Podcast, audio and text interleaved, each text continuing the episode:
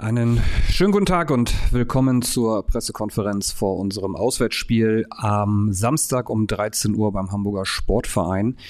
Der HSV rechnet oder hat mittlerweile 56.000 Karten verkauft. Darunter werden auch mindestens dreieinhalbtausend Clubfans sein, die uns die lange Reise mit in den hohen Norden begleiten werden. Ich begrüße recht herzlich Dieter Hecking zu meiner Rechten. Ich begrüße recht herzlich alle anwesenden Journalisten, sowohl hier vor Ort am Pfalzner Weiher als auch in der virtuellen Zoom-Konferenz. Und genau diese angesprochenen Journalisten würde ich direkt bitten, mit dem Fragenfeuerwerk zu beginnen. Und Marco Werzinger von der Bild macht den Anfang. Hallo Herr King, grüß Sie. Ähm, ich frage gleich mal das äh, verletzten Update. Es waren ja gestern zwei Spieler auch krank mit Goller und Köpke. Fallen die aus und gibt es weitere mögliche Ausfälle und fragliche Spieler? Ich kann es Ihnen gar nicht genau sagen, weil die Hiobsbotschaft, was ist Hiobsbotschaft, aber wenn er krank ist, ist er krank. Ja, ob er dann schnellstmöglich wieder genesen kann, glaube ich nicht. Beide werden heute nicht im Training sein, so gehen sie davon aus, dass sie auch am Samstag in Hamburg nicht spielen. Ich habe heute irgendwo in einer Fachzeitschrift gelesen, dass wir bis zu zehn, zehn Ausfälle haben. Das ist ein bisschen schade, weil wir hätten natürlich gerne alle dabei, aber es wird so sein, dass wir mit zehn Ausfällen rechnen. Und jetzt fragen Sie sich bitte nicht nach jedem Einzelnen. Die sind bekannt, also Goller und Köpke gehe ich davon aus, dass sie nicht die Reise mit nach Hamburg antreten können. Marco, mach gleich weiter. Das war ja das äh, letzte Woche gegen Sandhausen ein besonderes Spiel, weil das ja letztes damals war. Jetzt geht es gegen den HSV. Ähm, die Rückkehr nach Hamburg für Sie auf die, auf die Trainerbank. Ähm, äh, was, was verbinden Sie noch mit Hamburg? Welche Gedanken kommen Ihnen da auf? Und äh, spielt es auch noch eine Rolle damals, dass man das nicht geschafft hat? Wie sehr wurmt einen das jetzt auch noch so fast drei Jahre später? Nicht mehr. Also irgendwann ist es auch mal abgehakt. Ja. Also ich werde jedes Mal, wenn ich gegen den HSV spiele, danach gefragt, es ist vielleicht im ersten Jahr noch interessant, ja, aber dann ist irgendwann auch äh, Wiederholungsgefahr. Ja, mit meinen Aussagen. Also ich könnte jetzt wahrscheinlich genau das gleiche sagen, was ich vor einem oder vor zwei Jahren gesagt habe. Äh, Hamburg ist für mich immer eine Reise wert, weil ich die Stadt einfach mag. Ist eine coole Stadt. Habe mich da sehr wohl gefühlt in dem einen Jahr. Hab, kenne natürlich noch den einen oder anderen Spieler, auch den einen oder anderen Verantwortlichen. Aber das ist bei mir bei allen Vereinen so. Ich bin lang genug dabei, dass ich überall irgendwo einen Bekannten habe oder Bekannte habe. Ähm, deshalb ist das jetzt überhaupt nichts Besonderes mehr. Und was damals gewesen ist, ich kann es ja nicht mehr ändern, ist vorbei.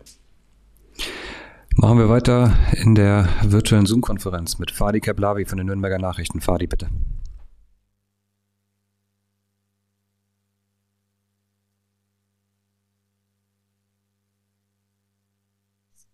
Guten Tag.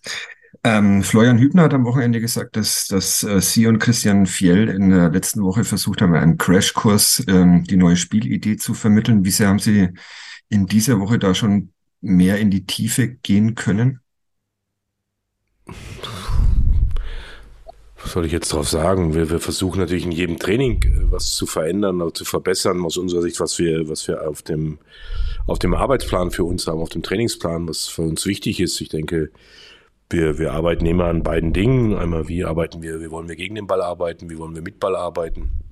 Das wird auch, äh, war bislang Schwerpunkt, wird auch heute und morgen noch Schwerpunkt sein, weil ähm, ob das ein Crashkurs ist, weiß ich nicht. Die Spieler sind auch alle lang genug dabei. Ähm, die haben auch die unterschiedlichen Ansätze häufiger schon mal gehört von anderen Trainern, wo sie auch vorher bei ihren Stationen waren. Also für mich ist das kein Crashkurs. Also wenn man sich ein bisschen als Spieler mit Fußball beschäftigt, sollte man möglichst schnell alles äh, verinnerlichen können.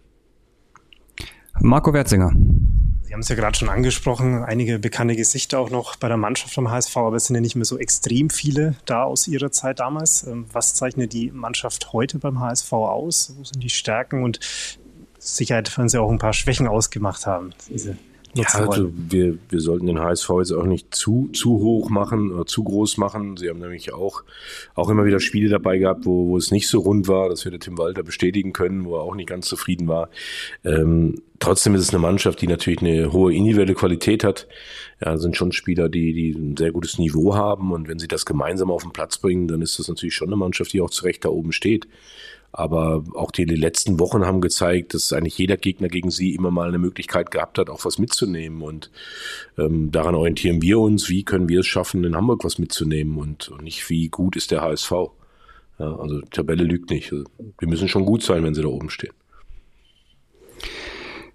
Gehen wir wieder rüber in die Zoom-Konferenz zu Fadi Keblavi nochmal.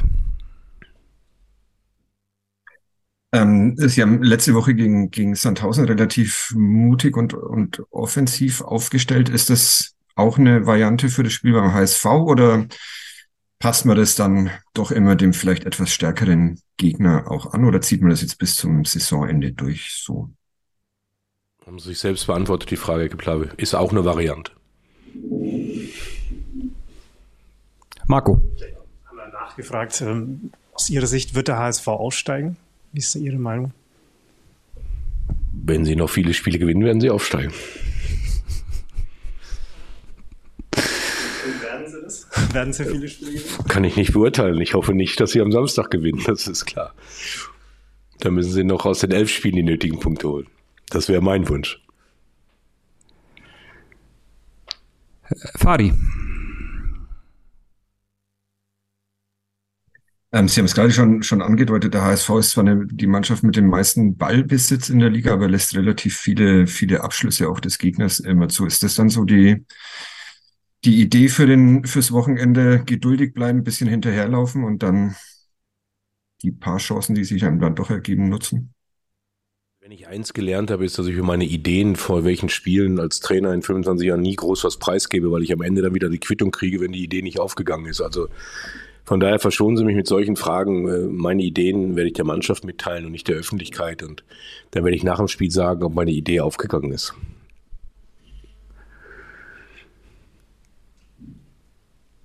Schweigen im Walde, Dieter. Ja, das ist so eine Totschlagantwort gewesen für alle. Aber Fadi lässt nicht locker. Komm, Fadi, der nächste bitte. Sie haben ähm, Felix Lohkemper am, am Wochenende mal wieder eine Chance von Beginn angegeben, um bei der Idee zu bleiben. Was war die Idee da dahinter und ähm, ist es so aufgegangen, wie Sie sich das vorgestellt haben? Also ich würde es jetzt nicht über einzelne Spieler auch hier sprechen. Ich glaube, Felix äh, ist ein Spieler, der, der große Qualitäten hat. Äh, Gerade mit seinem Tempo kann er, kann er jedem Gegner wehtun. Ja, und ähm, das am Wochenende, sage ich, war, war ein Zeichen an ihn, dass ich auf ihn setzen möchte, dass er für, bei mir im Kopf drin ist, dass ich glaube, dass er uns sehr gut helfen kann äh, in, in jedem Spiel und ähm, dass es noch nicht so geklappt hat am Wochenende, dass er vielleicht da auch ein Steigungspotenzial hat. Aber ich glaube, da kommt jetzt auch wieder ein Standort, das betrifft die ganze Mannschaft.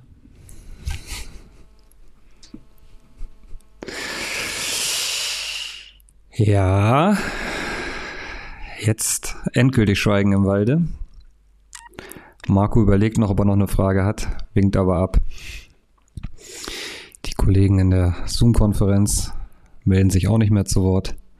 Da würde ich sagen, kurz und knackig beenden wir die Pressekonferenz von morgen nach Hamburg. Und nehmen hoffentlich was mit. In diesem Sinne macht's gut. Tschüss.